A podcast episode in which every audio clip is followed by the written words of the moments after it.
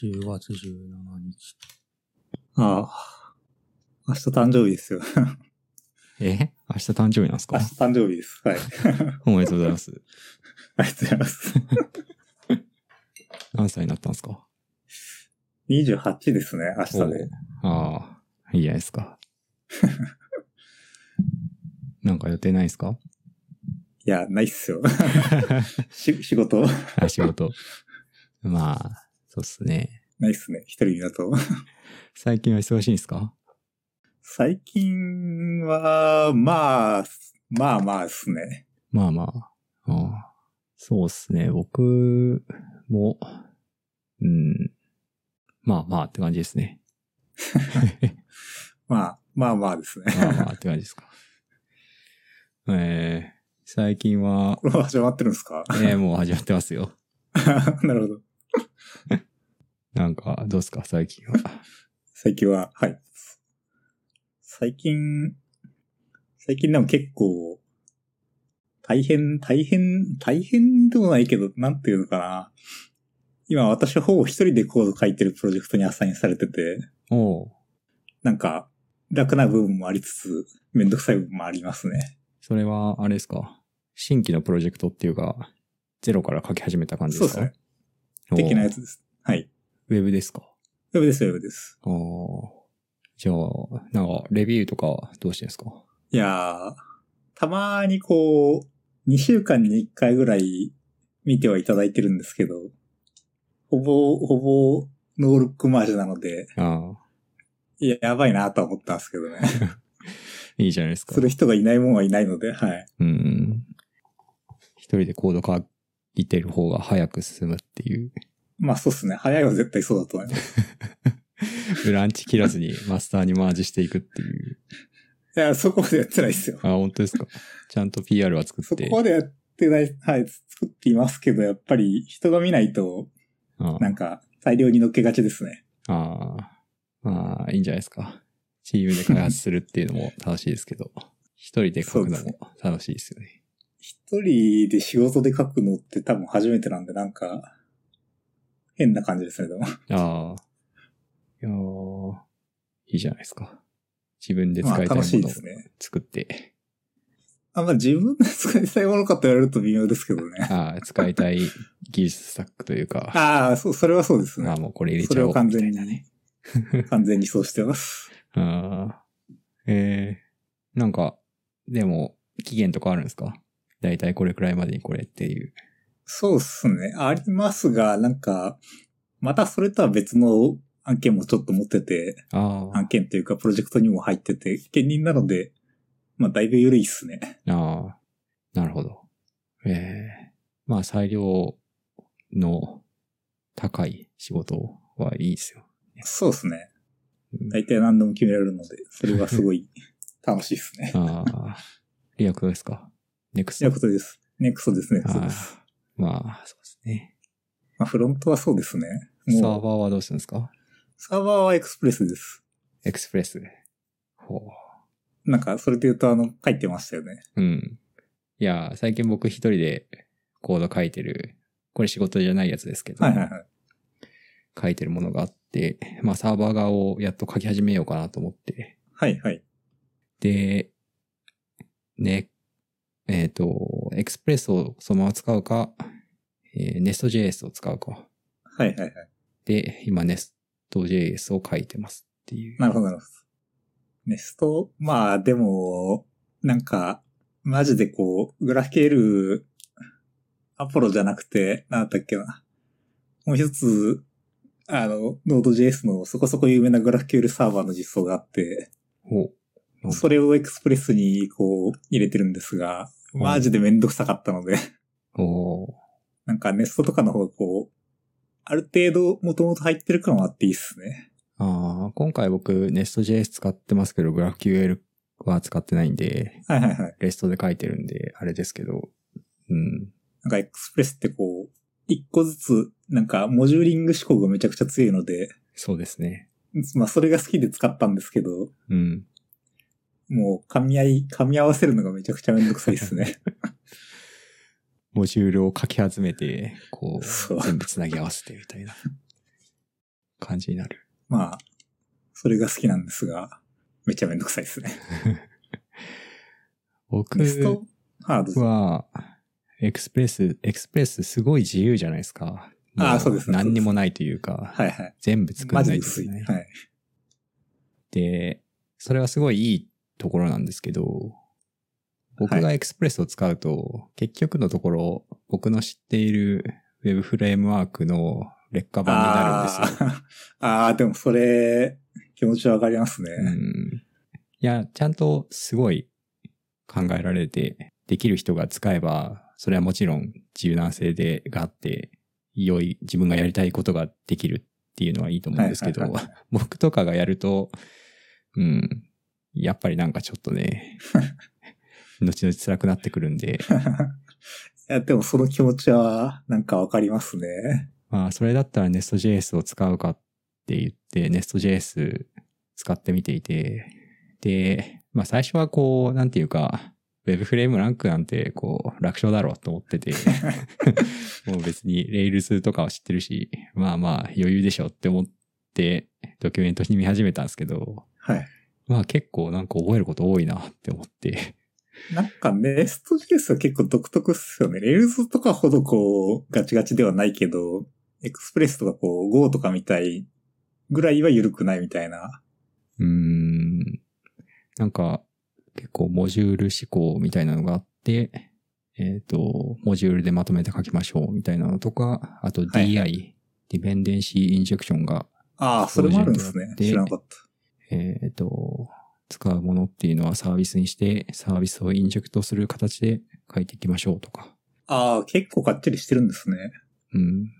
あとはなんか、デコレーターをめちゃめちゃ使うんですよね。デコレーターって、レールズのデコレーターと違うやつですかえーっと、レイルズでもありましたっけデコレーター。レールズのデコレーターはなんかでも、ビュー用のモジュールみたいな感じだなので、ああ。なんかあの、なんだ、Nest.js のデコレーターは、これはインジェクトできるものですよ、みたいな。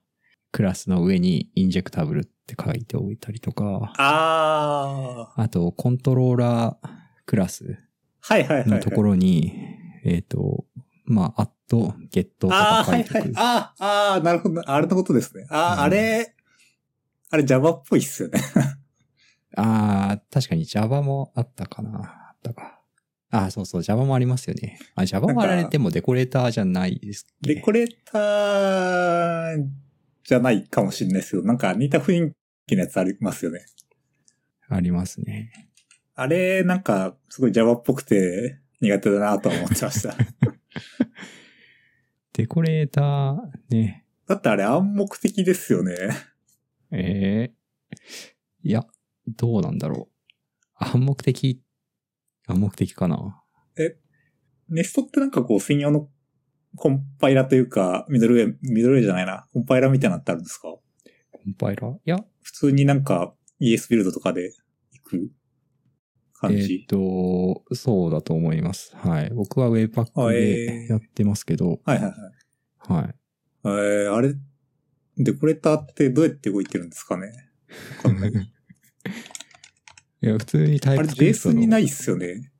いやー、JS にないんでしたっけタイプスクリプトにはありますよね。あ、そうなんですね。知らなかった。タイプスクリプトあ本当のデコレーターを使ってあるー、と思本います。当だ。クラスデコレーター。ああ、知らなかった。 ええうんデコラー。なんかでも、うん。あ、どうぞ。あーでもなんか、うんって感じしますね、個人的 には。デコレーター自体は、なんか Python とかで使っ、Python とかにもデコレーターあって、あーまあまあ、えいーいかもなと思ってたんですけど。なんか、Python はわかんないですけど、タイプスクリプトのやつはこう、ななんかこう暗黙的というか、こう、それの直下にこう、関数が来ることを期待してるわけじゃないですか。なんうか、んそれがキモいなと思って。うん。ちょっとまだ、なんていうか、そんなに高度なことはしてないんですけど、デコレーター使った時にタイプスクリプトでちゃんと型が推論されるのかなとか、そういうのがあちょっと気になってて、確かちょっと確かめてやっていきたいんですけど。まあ、デコレーターいいですよ。いや、でもそうっすね。なんか、一人だからエクスプレス選びましたが、なんか、2、3人いたらネスト使ってたかもしれないですね。うん私も。でね、なんかそういう結構いろいろ覚えることがある。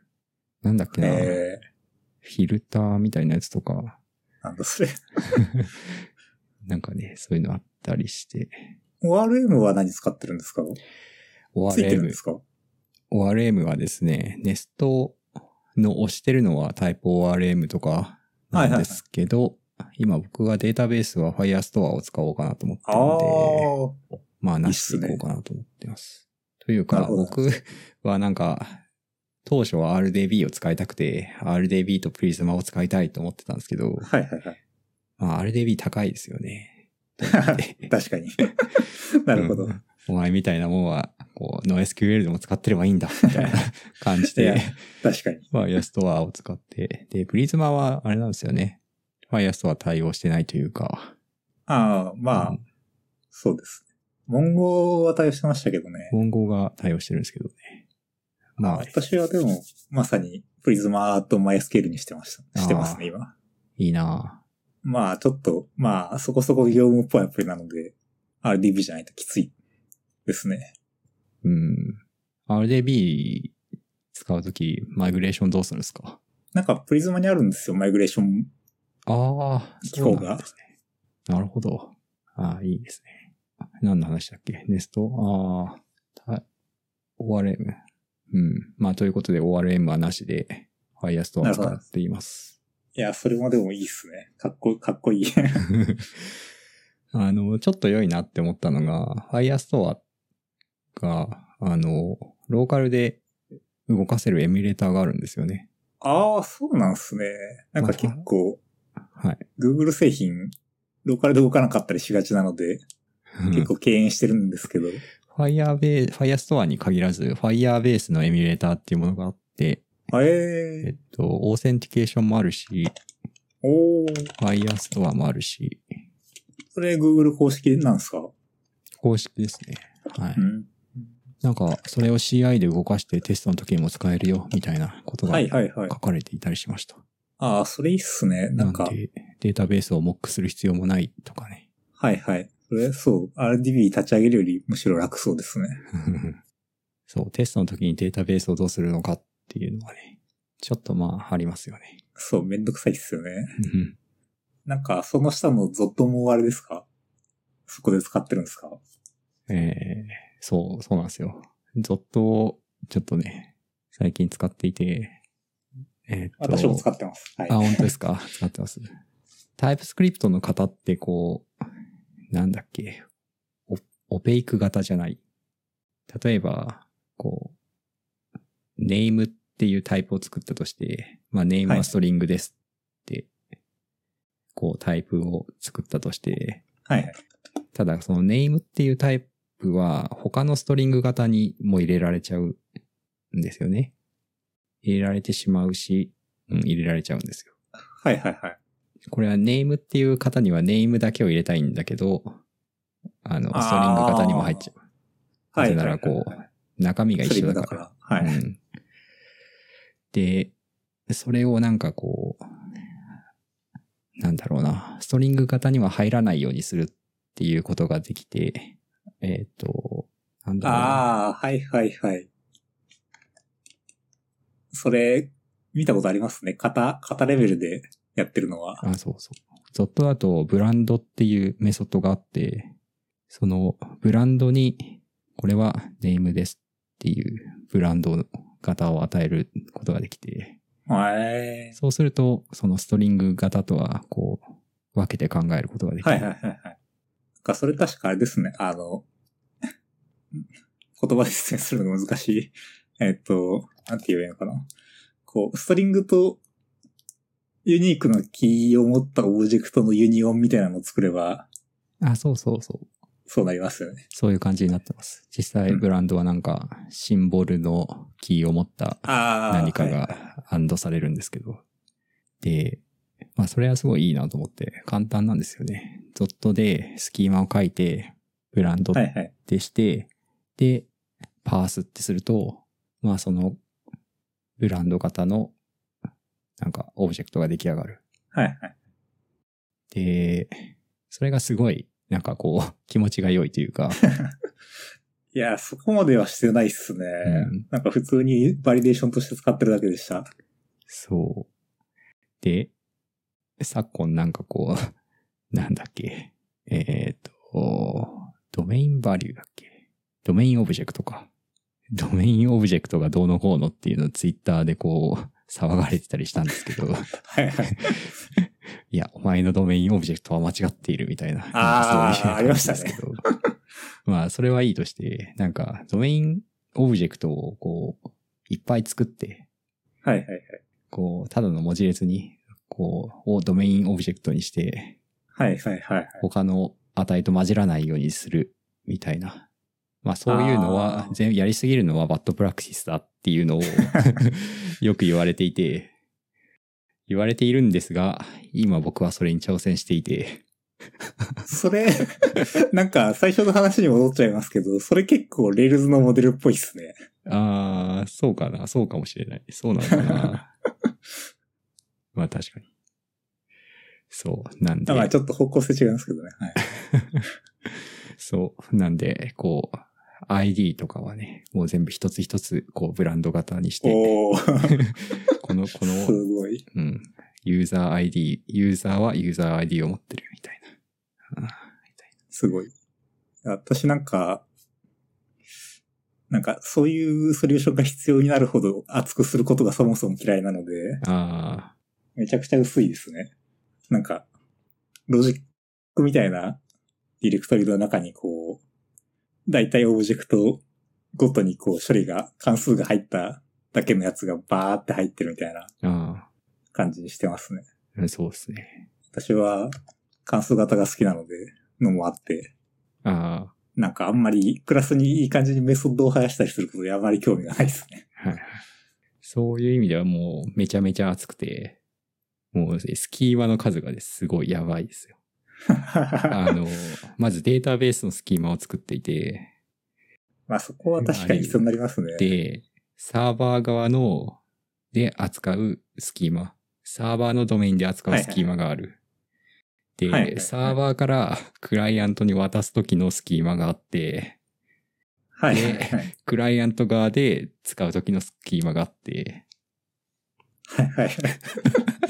それ、それを使うたびに ZOT のパースが走って、みたいな。めっちゃ無駄なことやってますよ。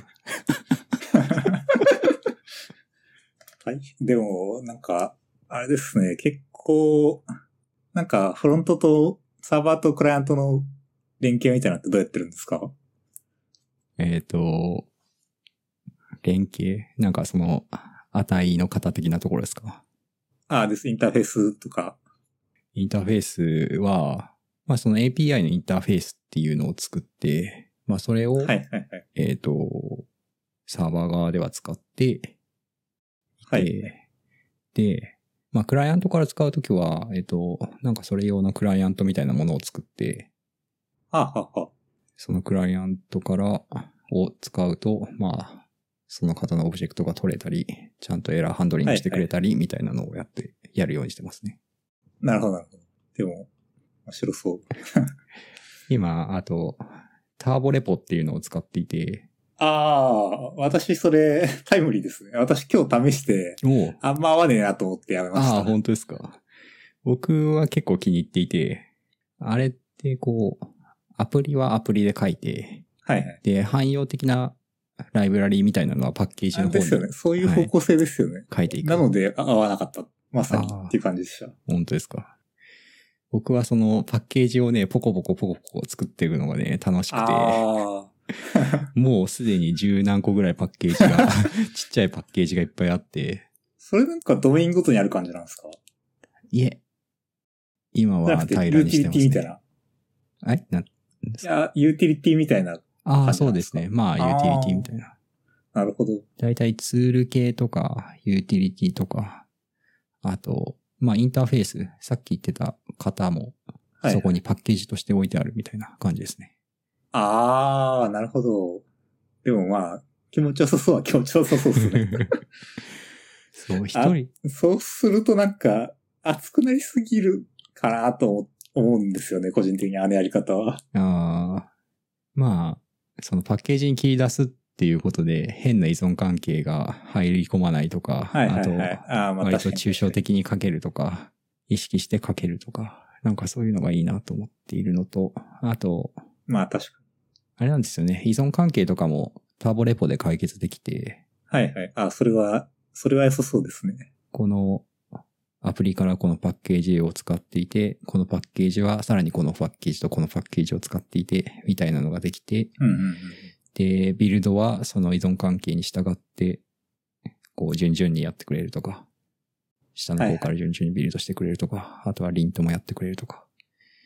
なんかなかなか僕は好きですそうですね。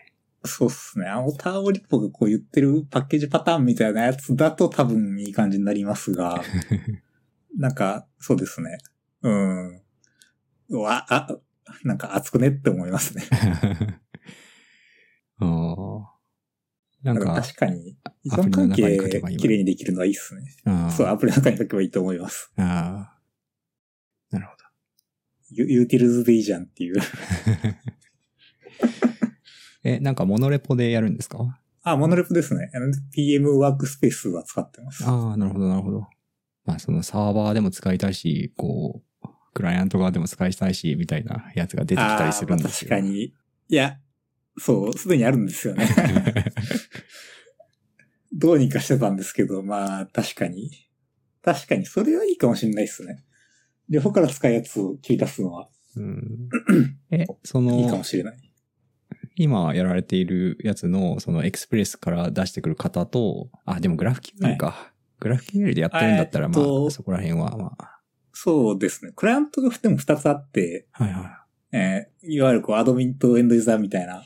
あ、で、アドミンはグラフ q l なんですけど、えーエンドユーザーの方は普通にレストですね。ああ、レストだとやっぱ、そこの方はどうしてるんですかなんか、うん、その API がまあ2つぐらいしかないので、ああ、えっ、と、Zod でスキーマのバリデータ、バリデータ兼スキーマみたいなやつを書いて、それを TS にエクスポートして使うっていうのをやってます。はいはいはい。なんかそこら辺、ドットで、なんか出てましたよね。なんだっけ。TRPC か。ああ、そうですね。TRPC。これもちょっとだけ楽したんですけど、 うーん。いやー、ちょっと今回は見送りましたね。そうですね。私もちょっと試したんですけど、なんかやってることの割に分厚すぎて、まあこれもあのエクスプレスと繋ぐのがめんどくさいっていうのが一つあったのと。そうですね。あとあの、なんかゾッドで全部書くのすごい辛そうな雰囲気があったので、うん。なんかあれならグラフィケル書いた方がまあいいかなって感じと、そうなんですよね。GraphQL 書くと、その、サーバーとクライアント間で型を共有するとか、なんかそこら辺の問題が解決されるんですよね。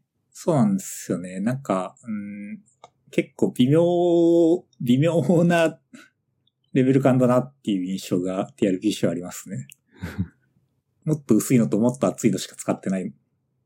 厚いのが欲しかったので、結局グラフ蹴るともっと薄いリストになりましたね。いやー、ほんと、難しいですよ、このあたり。 いやー、まあなんか、Node.js やめた方がいいんじゃないのかなっていうのをちょっと思いますね。 えー、な、何を、何でやるんですか Go とかじゃないですか、 最近は。ああ、Go ですかまあ、Go は Go ででも、Go も試したんですけど、なんかグラフィケルライブラリが一つぐらいしかなくて、お割となんかそれもこう、Go って結構こう自動生成文化じゃないですか。はいはい。なんか、書いてるファイルを、人間が触るファイルとあの、マシンが読むファイル、読んで触るファイルが一緒だったりする、みたいなとこがあって、はいはいはい。それがめちゃくちゃ気持ち悪く て、作用しませんでした。いや、そうなんですよね。何だったかな今使ってんのが GraphQL コードジェンかなああ、はい。なんか仕事で使ってるのはそれですけど。ああ、Go で。あの、あ、Go じゃないですね。これは、まあ、ノードですけど。あああ、同じのが二つあるんですよ。はいああ、そうなんだ。一緒に、 一緒ラなんフだ。ェルコードジェンっていう名前の Go のサーバーライブラリがあるんですよ。あーそうなんですね。へえ。なんかそれも、やっぱ普通に僕が書いたコードをパースしてスキーマを作ってくれるみたいな。あ、あれはでも私は使、使ってますというか、あれ以外選択肢がほぼないので、クライアントの生成、クライアントのコードを生成するとき。うんなんかすごいですよね。そう。さっき言ってたその、なんだ、コード生成用に何かを書くっていうんじゃなくて、なんか自然と書いたコードをパースして、自動生成して、コードを自動生成してくれるっていうのは、はいはい。パースしてるっていうか、あれですね。あの、グラフ系ールサーバー、グラフ系ール書いたやつがグラフ系ールサーバーのスキーマを作って、それベースで生成してる感じですね。ああ、そうなんだ。ええそれはなんか僕もちょっと思いました。若干の気持ち悪さというか。 まあなんか、まあ、サーバーリソースをこう、クライアントのために生成するみたいなのは、まあ、わかるというか、他にどうしようもないので、やるんですけど、なんかサーバーリソースを、人間が書いたリソースを、なんかその同時にこう、同じファイルを自動生成で触ったりするのとか、めちゃくちゃ気持ち悪かったので、 その Go のやつが。え物は悪くなかったんですけど、なんか、なんだかなって感じでした。えあと Go を書いててやっぱ、楽しくないですね。 ああ。 な、なんか、こう、あれですか、シンプルスキルって感じですか。そうですね。なんか、まあ、あれがこう、あれが Go の良さなのもわかるんですけど、一人で書くには、まあ、採用したくねえなって感じでしたね。ああ。なんか、し仕事感がある、とても。 なんかさっき、ちらっと関数型っていう話があったんですけど、関数型が好きっていう話。そうですね。で、僕もちょっとハスケルを勉強しようと思って勉強してたんですよ。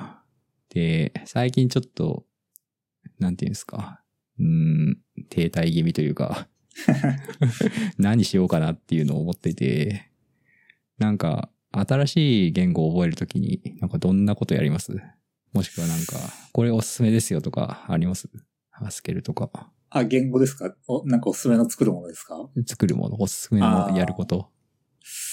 いやー、なんか普通の言語だったらこう、ウェブサーバー書いたり、API サーバー書いたりしますが、あ多分ハスケルとそれやってもあんまり、あんまりなんですよね。あ。ああ、でもあの、あれは書きますね、こう、標準出出力をこう、読んで、リプルみたいな感じでこう、なんなんでしたっけ、あれ、計算機、逆、逆ポーランド計算機はよく作ります。おお。へえ。それを作るとなんか、大体わかるって感じなんですかいや、別にわかんないですね。なんかでも、それこそその、京プロとかやってた時にやってたやつでこう、標準入力からの入力とかこう、そういうのは一通りわかるので、ああとこう、パースとかこう、パースとか、型のキャストとか、あ。ああ。ストリングをナンバーにしたりとか、うん。確かに。文字列処理とかはわかるんで、書いてましたけど、多分それもハスケルだってあんまり 楽しくない。な、何をやったらハスケル楽しいんですかね。ああ、でも、オランダ検査機は悪くないかもしれないですね。なんか処理系的なのはハスケルで書くと楽しそうああ。なイメージあります。そう。そうか な。まあでも確かになんか、モナドとか使って、こう、そうですエねラーがあった時の処理事。シンプルに書くみたいな。なんかパーサーとかは結構ハスケル有名じゃないですかね。うん。割とよくいろんなプロダクトがある。そうかもしれない。でも、は、でも、ハスケルは、関数型言語っていうよりはハスケルだと思いますけどね。モナド、うんモナドとか別に関数型とはそんなに関係なくはないですけど、ああ。何の関数型が好きですかオーキャムルが一番書いてて、そうなんですね。ボキャブル、型あるんですか、いや、そうなんですよね。 弱いんですよ。あ、なそうんなんで、ですあかの、最近一番好きで書いてる関数型言語はタイプスクリプトです。すえ、それはなんか、どういうことをやるんですかなんか、ライブラリとか使ったりするんですかいや、でも、JS ってもともと関数型っぽくないですかぽくないっていうか、かなり関数型よりな言語だと思います。あー関数型かどうかわかんないですけど、パターンマッチとかできないの嫌だなって僕は思いますけど。ああ。パターンマッチと、えースイッチ式は本当に JS に欲しいですね。スイッチ式ああ、スイッチ式へえ。文しかないじゃないですか。はいはいはい。うーん。このタイプスクリプトで FPTS っていうライブラリがあって。はい。ここれをちょっとプログラミングですかはいはいはい。ファンクショナルプログラミングをタイプスクリプトでもやるっていう。ああ、これ見たことあるかもしれない。うん。これをちょっと使ってたりはしますね。で、使ってるんですけどね、ちょっとまだなんかあんまり分かってない感じがやっぱりあって、うん、もうちょっと使えるようになりたいなって思ってますね。ああ。オプションとか入ってますね。ええオプションとか、イーサーとか、あドトリアルみえたえいな。確かに。これは結構、関数型、いわゆる関数型っぽいですね。そうなんですよ。関数型をね、もうちょっと勉強したいんですよね。いや、でも、関数型って別に、な、なんもなくないですか オブジェクト思考みたいにこうめんどくさいことなくないですかただ関数があるだけで、ステートマシンを持たないだけで。うーん、そうなんですけど、やっぱりでもそれだけだとなんか難しい気がしていて、あその、エラーをどうやって処理するかとか、あ、はいはい。やっぱりモナドとか使わないと、こう、手続き型っぽく書くと、やっぱ大変になっちゃうと思うんですよね。はいはい。とか、あと、うん、まあそうですね。そのあたりなのかな。まあ、どうなんですかね。なんかオプショナルとかが関数型っぽいのかと言われると、なんかそれもなん か、うんって感じはあるんですよね。 違うのかなまあ全然分かってないからな。なんか、たまたま関数型言語によく採用されてるだけじゃないのって 思ってます。そうなのかな関数型言語、なんもわからんっていう感じですまあね。でも、サムとかオプションとかはいいっすよね。うん、い私やも好きあでそうす。そう。あとタイプスクリプトで嫌なのが、その、あれですよ。例外に型がつかないっていうのが嫌じゃないですか。ああ、そうですね。タイプスクリプト例外、エラーの扱いはちょっと、まだまだですよね。例外でキャッチした時の型が何もわからんみたいな感じとか。まあ、最近なんかでも、あんまり、あの、例外を JS で使わないっすね。おーなんかユニオンでこう、ユニオンでわかるように返すことの方が多いっすね。いや、パターンマッチが欲しいじゃないですか。そうなると。そうなんで すよ。いや、そうなんですよ、マジで。うんそれはそう。なんかでも、そっちの方が、あの、個人的にはこう、サムと、何のうん感じに近いかなという。わかった。じゃあ、感覚ですねいいことを思いつきましたよ。だから、帰り値は全部タプルにして、一つはエラーにして、 一つは値にしましょうよ。ゴーじゃないですい か。や、もう結局そこに行き着くっていう。いやー、なんか、でも本当にゴーはなんか、マジで人人間を信用してないとこは好きですうね。ん僕は5すごい好きです。いや、非常にいい。いやー、なんか、うん。私もあの、コンセプトは好きなんですけど、書いてて楽しくないだだ けです。えー最近は、えーこれ書いてもらってますけど、ピクセルウォッチ買ったんですか いやー、買ってないっすね。買ってないんですかいや、買ってないですね。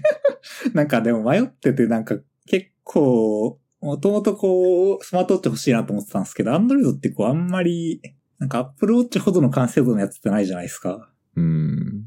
あ、でも、あれじゃないですかサムソンのあ何でしたっけなんとか、ギャラクシーウォッチとかでしたっけあ、はい。ああ、りそまうしでたっす。け確かそうだと思います。あとはまあ、フィットビットとか。そうなんですよね。なんか、うん、でも、アップルウォッチを知ってしまっているので、っていうので、こう今までずっと悩んでたんですが、なんかピクセルウォッチ出るらしいって話が来て、予約しようかなと思ったんですけど、まあ、ステイしていて。ああ、で、なんか、届いたのを見ると、まあ、街でよかったなっていう感じではあったので、ああ、そうですか。どんなところがですか、んなんかわ、悪いって評判は聞かないんですけど、うん、こうフィットビットとかギャラクシーとかに比べて、やっぱ機能は少ないみたいですね。発目なのも多分あると思うんですけど。えー、でも、ディスプレイ丸くてかっこよくないですか うん。私はなんかあのアプローチの四角いこう機能美が結構好きなので、ああ、僕は丸い方が好きですけどね。なんか、うん、難しいですね。丸い方が普通の時計っぽくてかっこよさはあるんですけど、スマートウォッチとしての機能を考えると多分四角い方 が便利そうっていう。まあ、明らかにこうね、文章がね、こ う、スクロールした時にどう映るのかみたいな気になりますね。なんで、どうしようかなというのを悩んでますね。ああ、スマートウォッチ。スマートウォッチ。なんか持たれてますかいやー、持ってないですね、スマートウォッチ。アプローチは便利だったんですけど。いやー、僕もちょっと気になってましたね。いや、いくらなんでしたっけ4万とかじゃなかったでしたっけあー割と安い。安いが、ノリで買えるほど安くはない。あー、4万円、39,800円より。うん。うん。まあ、か買っちゃってもいいんですけど、 うん。あれなんですか運動とかしたりするんですかいや、しないっすいやね。しないですね。 はい。しないですね。はい。しないっすね。何に使うんですか欲しいっていうのはなんで欲しいんですかいや、なんか、通知とかも出てみるの便利じゃないですか。ああ、それはちょっといいかもですけどあ。と、こう、なんかヘルスケア系の機能でこう、まあ、運動してないので、結構不規則じゃないですけど、不健康な生活を送ってるので、ああなんかそういうのモニタリングして通知してくれるみたいな機能もあるらしくて、あ良さそうじゃないですか。 あ。え一定時間経ったら立てみたいな。あ、それ、アプローチにもありましたね、確か。 アンドロイドもありそうです。うんその、通知を受け取りたいっていうのは、なんかわかる気もするんですけど、でも最近僕ずっと家で仕事して、なんか机の上にこうスマホがある状態が多いから、なんていうんですかね。いや、確かに。そう、 そうなんですよそ。それで、しか も、まあ仕事してる時時計をしたまま、キーボード打つとか、ちょっと嫌なんですよね。僕はねあ、私もそれは一緒です。だから、スマホを多分、机の上に置くことになると思っていて。そうなんですよね。私も、なんかいろいろ買ってないのはそういうの、なんかほぼ一緒の理由ですね。そう。なんか、そういう手元で通知を受け取れるとかって、あれですよね。やっぱ外出先にいる時とかがやっぱ便利なのかなとか。うん、そうですよね。あんまりスマホパッと見れない時とかに。うん。あと、私で言うとあれですかね、こう、スポーティファイとか、多分トラック送りとかできると思うのであ、あ、なるほど。 それも結構欲しいっすね。えあの、 あれですかえ、なんか、あれですかイヤホンとか何使ってるんですかエアポッツじゃないですかああ、いや、えっ、と、一応、使ってる、こう、Bluetooth や wireless イヤホンできるんですけど、ああんまり操作性が良くないですしあ。、あなんか耳まで手上げるのって結構疲れるので、 あ、ああまあ確かに。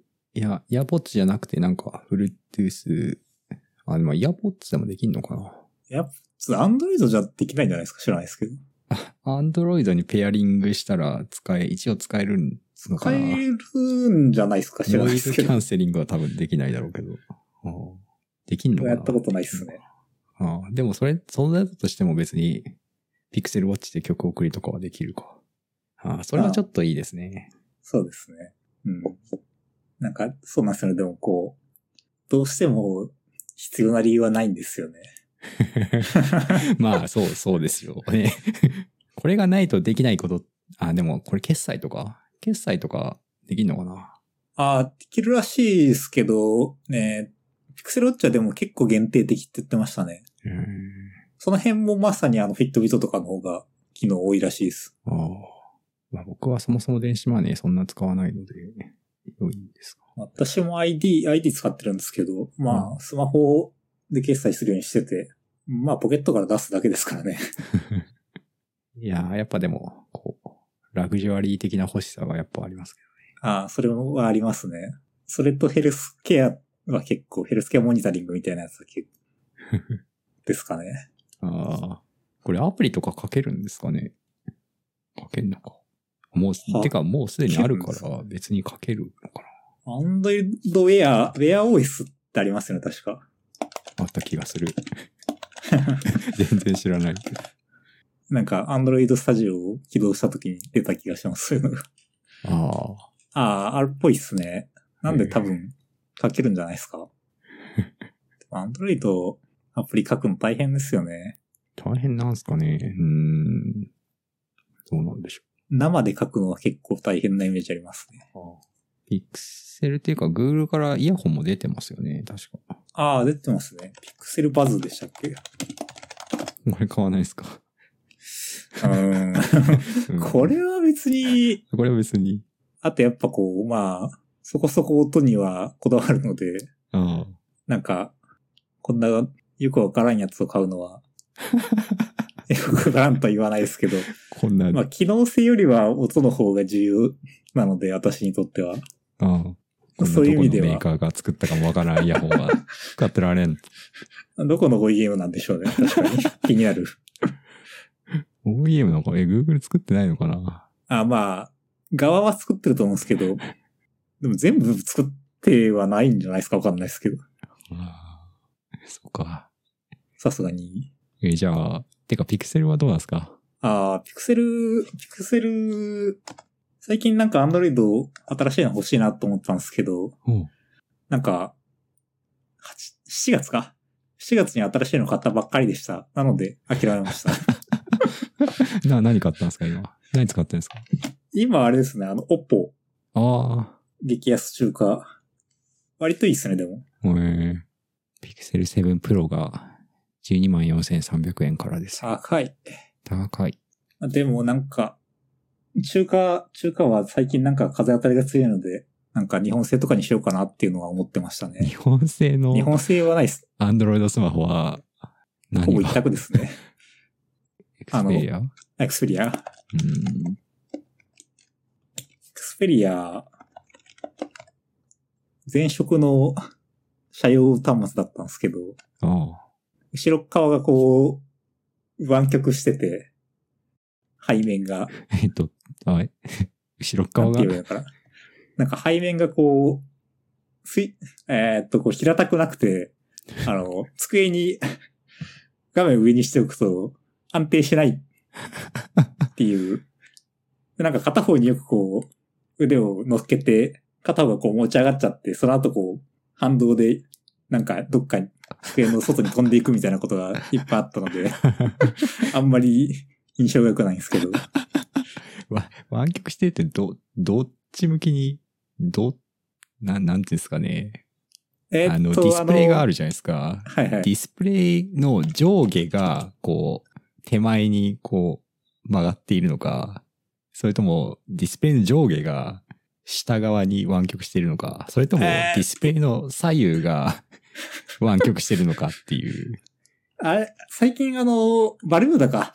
バルミューダフォン、あるじゃないですか。ああ、そうかそうか、そういうことあれ、はい背面丸っこいじゃないですか。背面丸っこいですね。そう、あれ、あれと同じ感じです。ああ、あれという感じか。ああ、ちょっと卵型というかね、そういう感じですよね。そうですね。ああれはマジで、良くないです ね。あ。平べったくて、平べったくあってほしいですね。っていうか僕はそれで言うと、アンドロイドの背面に指紋のタッチセンサーがあったりするじゃないですか。はいはいはいはい。あれ、僕はすごい嫌で、ああの、机に置いてる時にアンロックできないじゃん。はいはいはいはいって思ったりしてるんですよね。そうっすね。なんか、アンドロイドで、最近でもありますかねあの、全面指紋認証みたいなやつとか。ああ、でもあれなんじゃないですか。ピクセルはなんか、ディスプレイをタッチしたら指紋認証できるんじゃないですか。ああ、そうなんですね。さすが高いだけある。 だった気がするけど。ピクセルでもあれですよね。あの、iPhone と同じで、顔認証も確かついてます。まあ、最近ついてますかね、結構。あそうなんですね。顔認証ついたんだ。へえ。顔認証、OPPO にもついてますが、めちゃくちゃ精度低いので、 使ってないですね。え、アンロックできないってことですかできない。あ結局指紋でやってます。あ、ああ。じゃあ、今回の Google の発表で何も買わなかったってことですかまあ、そうですね。Google の発表で何か買ったことはあんまりないですね。ああ。でもギターは買ったんですかああ、ギター最近買いました。おおいいっすね。ギター弾けるんですか弾きますよ。おおなんかベース弾けるとかのはなんか聞いたことあるな。はいベはーい。ス弾けベるんじゃん。ースも弾いてて、ギターも弾いてますね。おー学生の頃にどっちもやってました。エレキギターですかエレキギターです。ああ、何買ったんですかあんまり前5万ぐらいの安いやつなんですけど、あテレキャスターってやつをあ、ああ、いいですね。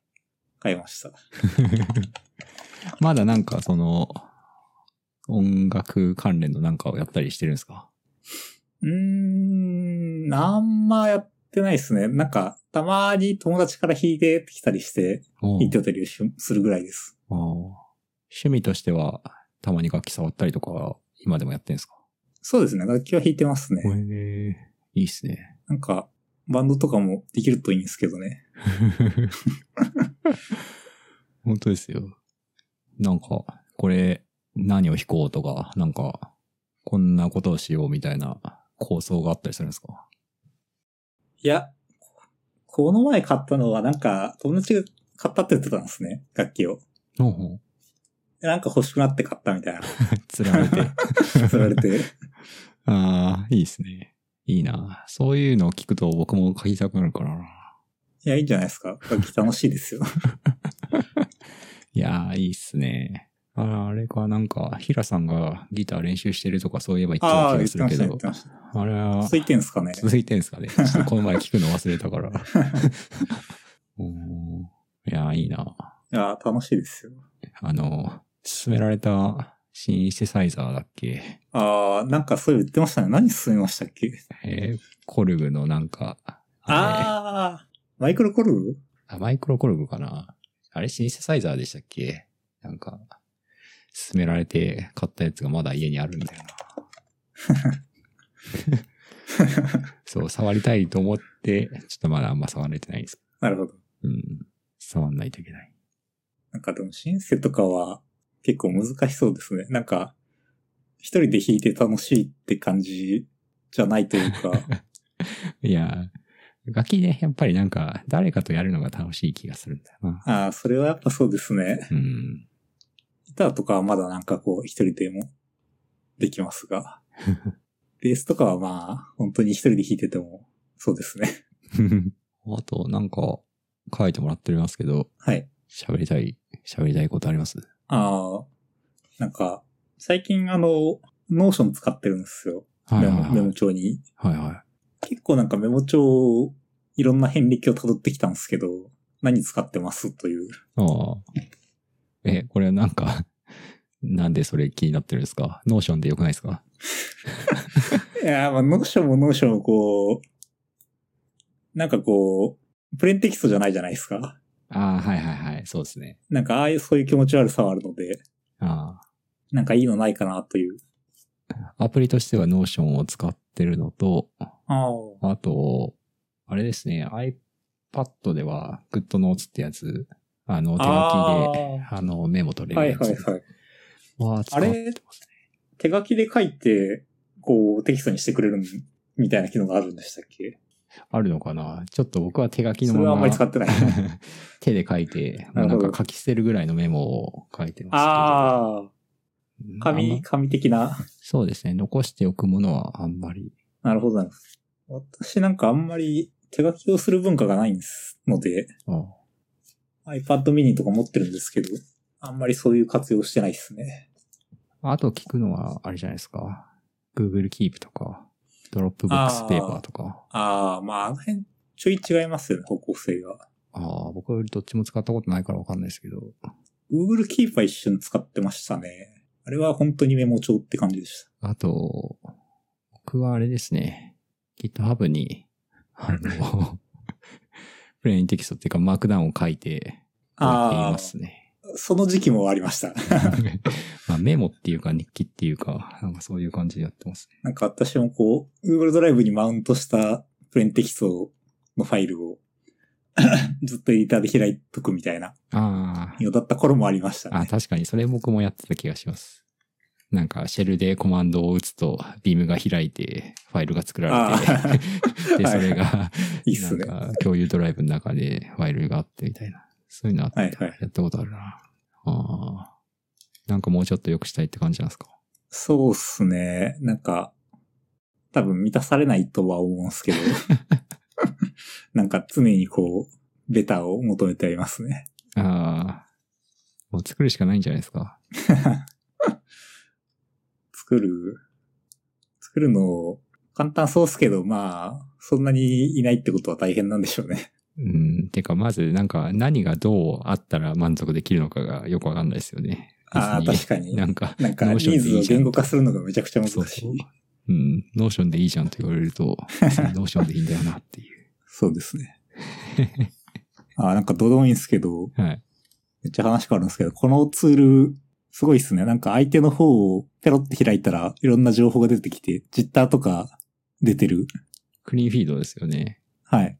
今間違ってミュートしちゃい ました。そう、これなんかすごいんですよね。えー、すごい。通信してるところのログがどっかで見えたい気や、がすそる。う、これがすごいっすね。ああ、これこれ。なんか、な、なんか懐かしいっ すね。アイスキャンディデートとか書いてある。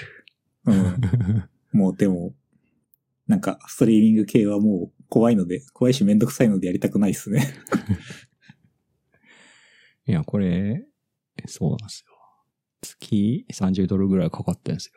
おお、結構しますね。これがさ、もうあれですよ。円安でねっていう。円安はマジでやばいっすね。やばいです。 150ドルのもの買ったら2万2000円ぐらいでなんかもう、もう辛い。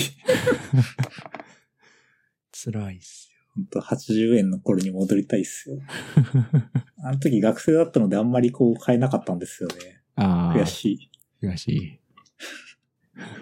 あと、まあ、そのとこっすかそんなとこですかね。うん。このインフラ難しいっていうのを話しておきます。ああ、いや、なんか、その一人でやってるやつで、まあ一人だったんで全部やったんですけど、あインフラを。なんか真面目に多分、商用のプロダクションのインフラを初めて組んで、あ。あいやー、めんどくさいし、難しいし、なんかアプリケーションよりこう、イテレーション回すスピードがどうしても遅いので、時間かかっちゃうので、大変だなーって思いましたね。あ。えーサーバー何で動かしてるんですかサーバーは、アプランナーですね。AWS のアプランナー。へえ。なんか割とこう、アアンプリファイ的なノリの、とか、ライトセール的なノリのやつですね。え、ドッカーコンテナを動かす系なん ですかですですであす。ーえ ファーゲートのバックエンドををラップしたやつみたいな。ー。もう、すごいですね。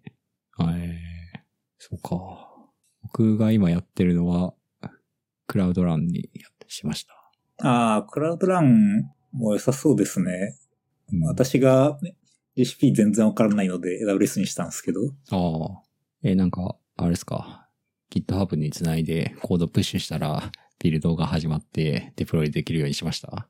ちなみにそれはあのアップランナーデフォでできるんですよ。ああ、そうなんですね。デフォでできるんですけど、 なんかビルドがすごい、ビルドパイプラインが、 ビルドパイプラインがこう、隠蔽されてて、あロゴが全然見えなくて話にならなかったので、結局普通に、こう、コンテナイメージを、あれ、名前が飛んだ。E- ECR か。ECR にプッシュして、それをき、あ。ああ。で、デプロイがキックされるようになってます。ああ。そうなんですよね。なんか僕も最近ちょっとやったんで、わかります。クラウドラン、GCP はでも結構 CLI がいい感じですよね。うん。そうっすかね。 AWS でいろいろできるイメージがあります。うんまあなんか、うん。クラウドランも簡単になんかその辺できて、なんかプッシュするとクラウドビルドが動いて、それああ、がアーティ、うんアーティファクトレジストリーに登録されて、クラウドランにデプロイされて、みたないんかな。 GCP の方がそう簡単っすよね。簡単というか、簡単か。うん。 AWS が結構めんどくさい。 AWS は、もうめん全どくさ部いっわていうかかんないですけちゃんと、ちゃんとやり、やる、やる人用になってるので、結構めんどくさいですね。ど。はい。なもんすかね。 そんなもんすかね。そんなもんすかね。ちょっとまた年末なんですけど、忘年会忘年 会、しますか。忘年会やりましょうよ。やりまし ょうよ。ちょっとね、また、なんかまなたんさ、か、はい。ああ、もうなんか結構緩い感じになってきてますし、なんかね、結構なんかデカめにやりたいっすね。なんかもうマスクしなくていいよみたい な。外ではマスクしなくていいよか、みたいなことをね、言われたりしてます。ちょっと、今年は人集めてやりたいですね。 そうっすね。ちょっとまた、はい。また、なんかね、集める集まれたらいいですね。そうですね。はい。じゃあ、木場さんのとこにしときますか。はい。はい。ありがとうございました。ありがとうございました。